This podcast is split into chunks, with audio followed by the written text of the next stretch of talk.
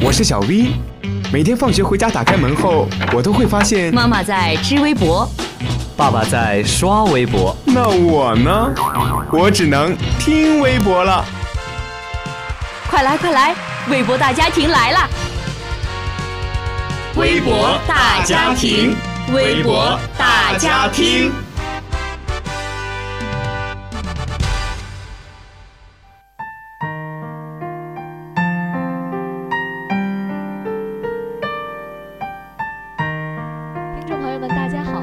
收听今天的微博大家庭，我是俊棉。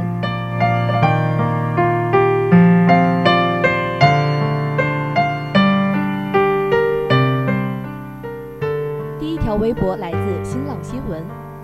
本月二十五号凌晨，著名女作家、文学翻译家和外国文学研究家钱钟书夫人杨绛先生在北京协和医院病逝，享年一百零五岁。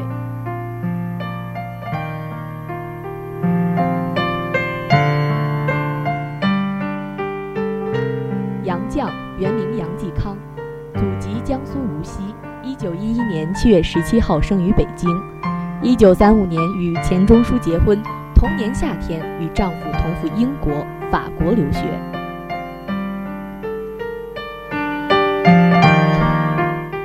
杨先生的文字平淡从容而又意味深远。他出的书不少，却一直坚持不做宣传，说是怕耽误读者。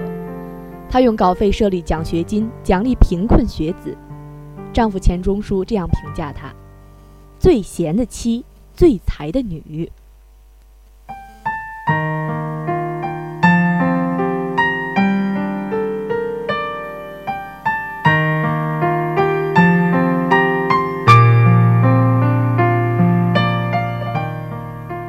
很多网友称，今天之后，中国再无女子称先生，天堂一路走好。也有很多网友用先生自己的话：“我们仨再无生离与死别，对先生进行缅怀。”网友红是有部才子称：“最贤的妻，最才的女，先生终于找到了回家的路，我们仨终于团聚了。”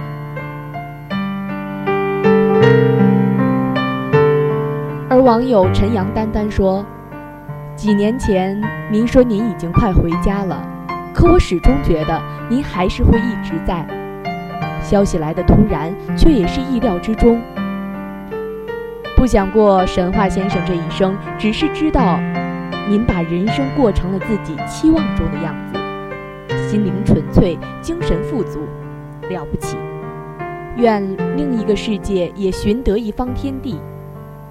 那么在此呢，君棉也和众多网友一样，祝先生。一路走好。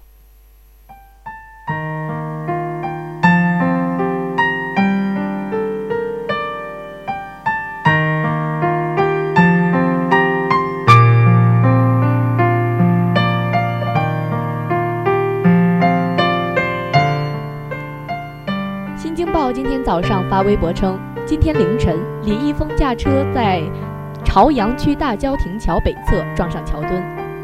李易峰经纪人承认，确实是出了车祸，不过幸好没有造成财产和人员伤和人员损伤。目前，保险公司正在处理后续事宜。中午，李易峰工作室发表声明道歉，声明称，发生于今日凌晨的交通事故系因李李易峰开着停放已久的跑车前往父母家中取回护照途中脚底打滑，不慎撞向桥墩所致。而其确定没有人员伤伤亡及公共财产损失后，致电工作人员及保险公司报案，承认违反交通法规，并愿意接受交管部门处理。他本人目前在飞往摩纳哥的飞机上，临时牌照过期，驾驶员将罚款两百元现金，扣十二分。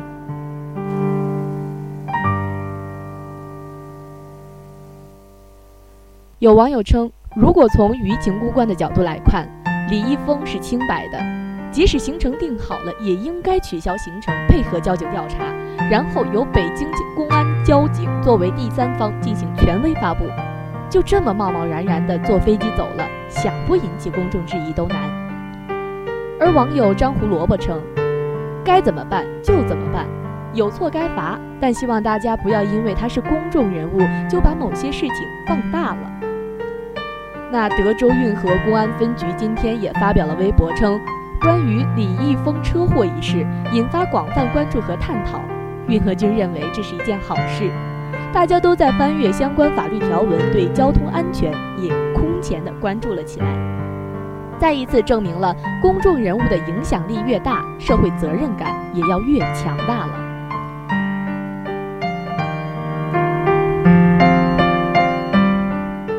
那么，俊年呢，也和大多数网友想的是一样的，只要人没事就好，其他的就相信有关部门会给出公正的回答。